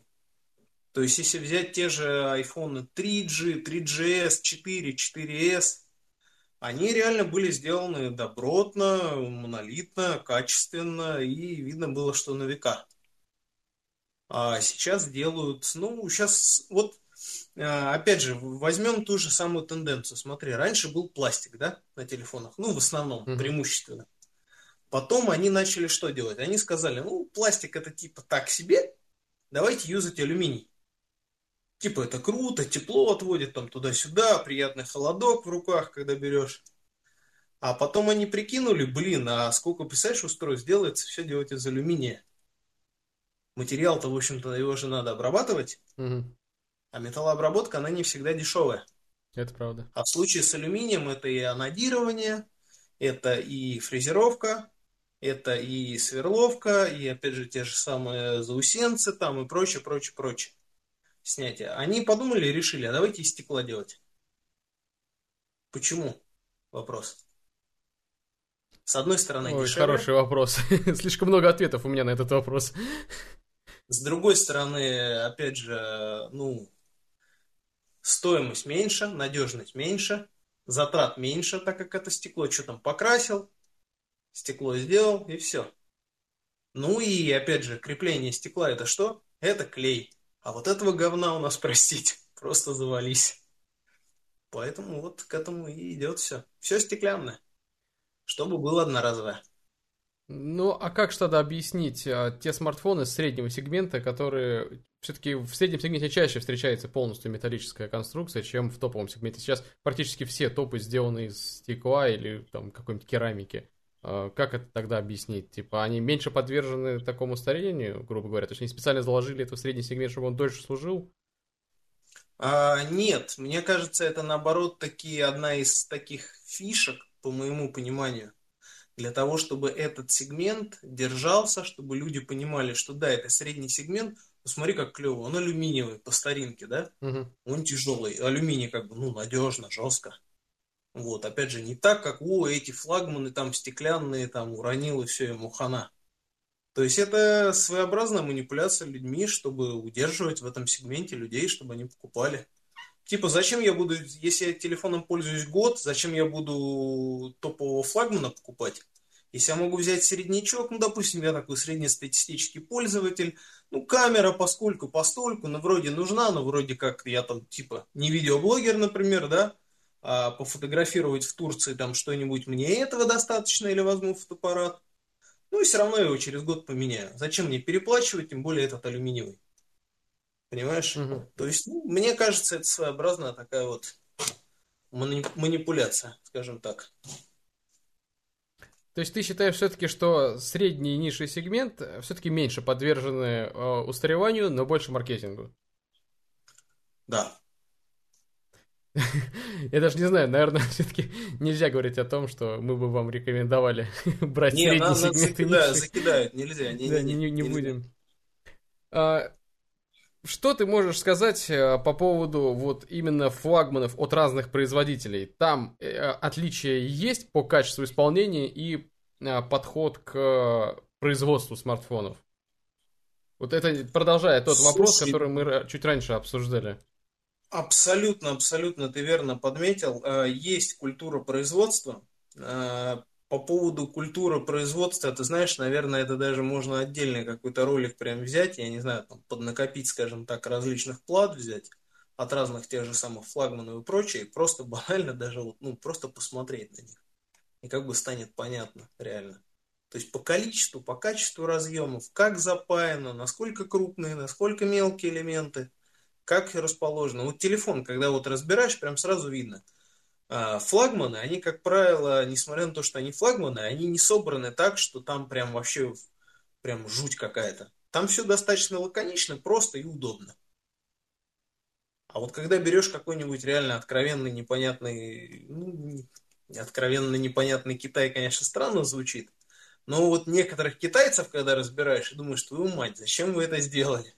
Лучше бы вы этого вообще не делали. Это ты говоришь про известные бренды или про все-таки... Про известные ага. в том числе, да, да, да, да. То есть некоторые прям вообще вот, я не знаю. Это я... Если вот я к тебе к тому намекаю, то, что вот очень много сейчас по интернету ходит типа слухов, типа вот, например, скажем, Sony, вот они очень качественно пайку делают, а, и типа их флагманы вот особо как-то собраны. Что? Это миф или нет? Sony делают качественно. Я, я, я просто к примеру привел один, один из таких доводов. Их много на самом деле, я поэтому и спросил. Слушай, нет, это, это все, вот я это отношу к категории заблуждений, как некоторые говорят, ну я же утопил телефон, но я же посмотрел в интернете, я положил в рис на два дня. Угу. На да, этом моменте у меня начинается истерический смех, и мне хочется сказать, ну идите ремонтируйте ваш рис вон в, в суши-бар, там, знаете, много риса, там, наверное, вам сделают. Подорожник клеишь на телефон, и он... Да-да-да, подорожник можно там не болеть, типа там. Ну, это, это дичь, на самом деле. Очень много таких э, вещей, которые люди прям свято верят. И я уже молчу про то, что когда топят, не отключают аккумуляторы, акцентирую это на том, что ну, он же не разборный. Mm-hmm. Не, ну, если он без винтов в Xiaomi, там отщелкнуть заднюю крышку 3 секунды, посмотрите в интернете. Вам хватит 10 минут, чтобы понять, как это сделать, и, возможно, это спасет ваш телефон. Логично. Слушай, ну а если мы говорим про средний сегмент и недорогой сегмент, их ремонтировать в своей массе дешевле, чем флагманы, или все-таки нет?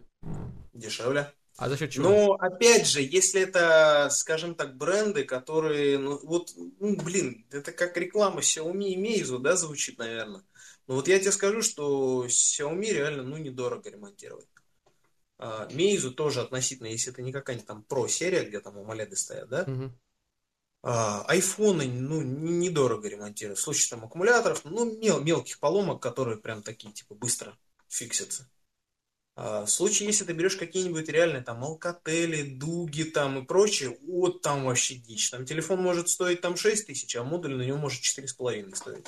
Еще плюс работа мастера туда-сюда, плюс заказ только с Алиэкспресса, потому что, естественно, ни хрена ты не найдешь ни на каком рынке запчастей на него. И получается, ну, так себе интересно и они сразу же вылезают в категорию самых одноразовых телефонов. А что действительно дорого э, ремонтировать? Я, например, слышал то, что вот э, если вы часто, например, бросаете, то есть или у вас падает там телефон, то э, опасайтесь согнутых дисплеев от Samsung, AMOLED, потому что их замены, и сами они по себе очень дорогие. Что ты можешь порекомендовать? Чего надо опасаться, если действительно часто роняешь телефон? Что менять дорого? А, ну, не брать телефоны с AMOLED, конечно, потому что это в любом случае будет дико дорого. Ну, любые с AMOLED дисплеи, это, скорее всего, произведены Samsung, потому что, ну, AMOLED это же патентованная фишка Samsung, как OLED у, этого, у LG, так и AMOLED у Samsung. Значит, второе, обращать внимание, из чего сделан корпус. Опять же, если это как те же Xiaomi, да, там, ну, алюминиевая там крышечка задняя, ну, поменяешь, она там стоит там 500-700 рублей. На Али там можно по распродаже и того дешевле взять. Вот. Ну и чехлы с защитными стеклами-то никто не отменял. Если вы роняете, ну так нормальный чехол купите. Ну не пожалеете там тысячу рублей на хороший чехол. Ну, в общем-то и все. Вообще, по большому счету, отношение к устройству – это залог его нормальной работоспособности. Если ты его не роняешь устройство, если ты его не швыряешь где попало, если ты его не топишь, то практически любой телефон, как бы это не было смешно, ну, в штатном режиме, да, если ты, опять же, не какой-нибудь там маньяк, любитель установить там кастом и прочее, да не убьешь ты его, будет он работать. Вот честно я тебе скажу, у меня сколько было телефонов, блин, не сглазить бы, конечно. А я за всю жизнь не разбил ни одного дисплея на телефоне вообще. Я не, я не знаю, у меня знакомые чуть ли не, не раз в неделю бьют и приносят на ремонт. Ну, и не было у меня тьфу как-то никогда с телефонами проблем. Не попадались бракованные, там, там, не сгорали контроллеры питания. Наверное, просто есть определенная культура пользования телефоном и условия, при которых он эксплуатируется. И это залог здоровья телефона. Да, это, наверное, то, что нашим пользователям частенько не хватает. Особенно даже не то, что они там как кто-нибудь криворуки, а вот очень частенько народ работает на таких работах, где а, телефоны просто да. часто падают, часто на них ступаешь, потому что идешь просто, когда он, он упал, а ты в это время, время идешь, или за тобой кто-то идет и наступает на него. Это действительно бывает. Это проблема. ремонт, стройка, активный образ да. жизни, типа как там, например, люди там занимаются организацией концертов, там колонки всякие таскают там и так далее, да. Музыканты в своем роде, когда там на репы ходят, там часто телефоны летают, там импульсивные люди, которые в принципе, а задолбала эта жена, сейчас я в стену бах этот телефон. Вот. Ну и я не знаю, там всякие люди, которые э, занимаются ну, даже я не знаю, что привести. Ну, автомеханики, например. Да просто, да, них... да просто в зал ходишь, и у тебя фитнес-трекер передает информацию да, на да, телефон. Да. Ну, люди с активным образом жизни, да, да. У меня так один раз блинчик на телефон упал в спортзале. Ничего хорошего, ничем хорошим это не закончилось. Ты мне напомнил историю, когда мне принесли Sony, человек купил в кредит телефон, топовую Соньку, только вышла она, вот буквально только купил, и в этот же вечер, короче, в спортзале у него тоже упал блин с двух сторон, он весь стеклянный, короче, приносит да, все хана. Это, это очень обидно. Какая была боль в глазах, когда он меньше суток им попользовался. Причем обидно его не брать с собой, типа у тебя же фитнес-трекер, а он должен передавать вроде как информацию на телефон, и должен следить за тренировками, но в итоге это частенько оборачивается тем, что ты гораздо быстрее меняешь телефон, чем планировал. Ну да. И вот такой интересный у меня вопрос, наверное, последний за сегодняшний э, вечер. Ты когда-нибудь имел дело с э, чисто японскими смартфонами, которые вот для внутреннего японского рынка? Потому что тоже про них очень а, много. Офигенный вопрос. Ты, вот э, мы сегодня, когда разговаривали, я говорю, это мастерская, не мастерская, если у них нету ну, кабелей для зарядки, если только это не какой-то специфический телефон. Помнишь, я сказал? Угу. Вот именно в этот момент я имел в виду вот одну интересную историю. У меня знакомый, решил приобрести телефон. С Японии, значит, их было, по-моему, 2000 штук всего выпущено. А, телефон а, марки Дакома, если не ошибаюсь. Дакома это, по-моему, оператор связи. А, ну, видимо, опера- операторский это был. Короче, это была в те времена еще, сейчас скажу, это был первый курс института моего, угу. когда я учился. Блин, какой это год. Короче, это давно было реально. А, это, значит, был э, двухэкранный телефон то есть он, ну, как бы раскладушка двухэкранная с поворотом, с антенкой, как в лучших китайских телефонах на 5 симок. Классическая. Вот. И в чем был основной прикол, что это была подарочная версия телефона а, для любителей аниме. Аниме такое было Евангелион. Кто смотрел хоть как-то чуть-чуть аниме, наверняка знает. Да. Чудесный мультик. Вот. И там был э, даже более того, только японский язык для того, чтобы там был английский, мы просили тогда япошку, он, короче, его перешивал, куда-то носил, короче, мы перешили, там появился английский язык. Но это уже Android был, да? Там... Нет? Нет, это был не Android. Это был не Android, там какая-то своя операционка, короче. Вот. И в чем прикол, что там даже симки наши не работали, там, короче, пришлось еще какой-то, я помню, искал очень долго какую-то прокладку купить, чтобы наша симка там работала. Короче, это была дикая дичь. Так вот, еще в тот год как раз ввели э, такое правило, что нельзя литий-ионный аккумулятор отправлять э, почтой. Что, в принципе, сейчас в Японии до сих пор как бы есть, но реально у них, ну, да и в Европе, по-моему, тоже не всеми почтами можно отправлять. Есть только это, это не internal battery. Uh-huh. Ну, то есть не, не, не съемная. А, и приходит телефон, мы договорились с этим япошкой, я говорю, хорошо, батарею отправляй отдельной посылкой, обычной почтой, телефон отдельной посылкой. Значит, мы ждем полтора месяца, приезжает этот телефон, приезжает аккумулятор, значит, там аккумулятор, он там с задней крышкой был такой интересный, отщелкивающийся. Вот, я, значит, чуваку привожу, отдаю телефон, он там, э, причем по тем временам, сейчас тебе скажу, он, короче, штуку баксов стоил, прикинь, этот телефон. Да, по тем временам это было. Это просто вообще было дичь реально. Даже доллары были другие. баксов за телефон, это просто... То есть, ну, это было овер просто. Э, отдаю человеку, он мне звонит через два часа, говорит, слушай, проблема. Я говорю, что такое? Кабель синхронизации есть, но он говорит, через него не заряжается, зарядки нет. Там отдельное гнездо под зарядку какое-то хитро. Я говорю, в смысле? Ну, говорит, нет. Я говорю, ты в коробке смотрел? Нет, говорит его. В коробке только, говорит, телефон, говорит, и все, как бы, ну, и кабель синхронизации. Я говорю, как такое может быть? Говорит, я хрен. Я пишу этому, ну, японцу, говорю, так и так.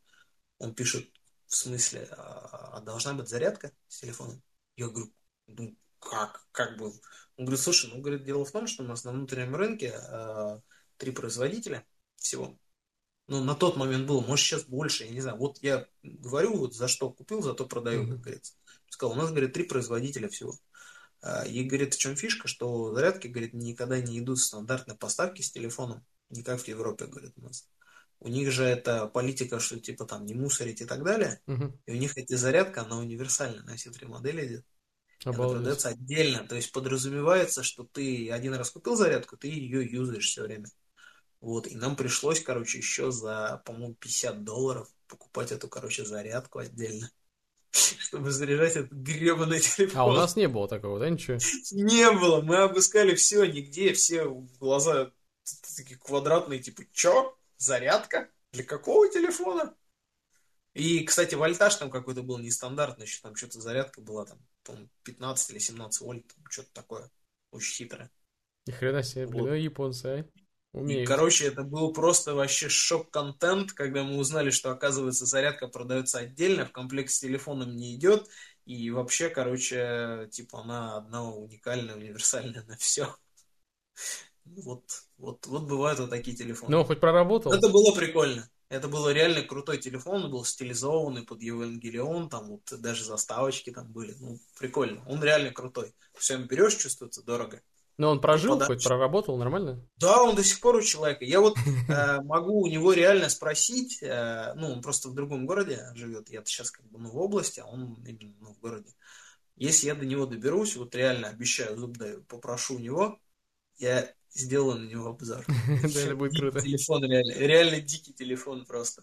То есть раскладушка такая прям атмосферная, именно тех времен. Ну хорошо, а Android смартфоны для внутреннего рынка? Встречался с ними?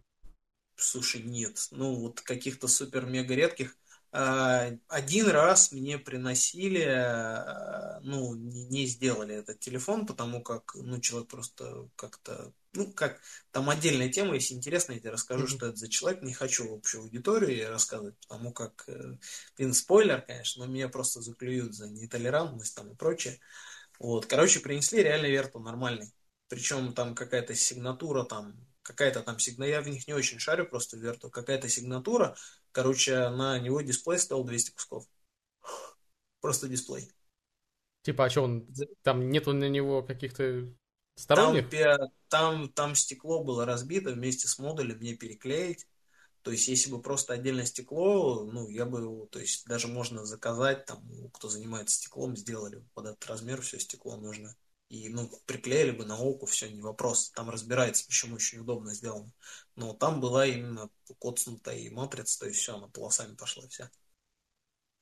Вот это самый, наверное, такой из э, общих таких известных, самый редкий, который приносили, это реально вот это Верту. И, ну, не сделали, человек, когда услышал, сказал, что, столько, да ну, я, говорит, себе iPhone куплю и не стал ремонтировать. Ну, в принципе, он наверное, историю умалчивает, да. как человеку он достался, откуда, что и почему. Но вот как бы вот, вот такой телефон. А, это, наверное, можно целый выпуск сделать о том, какие кадры приходят к тебе с телефонами, да?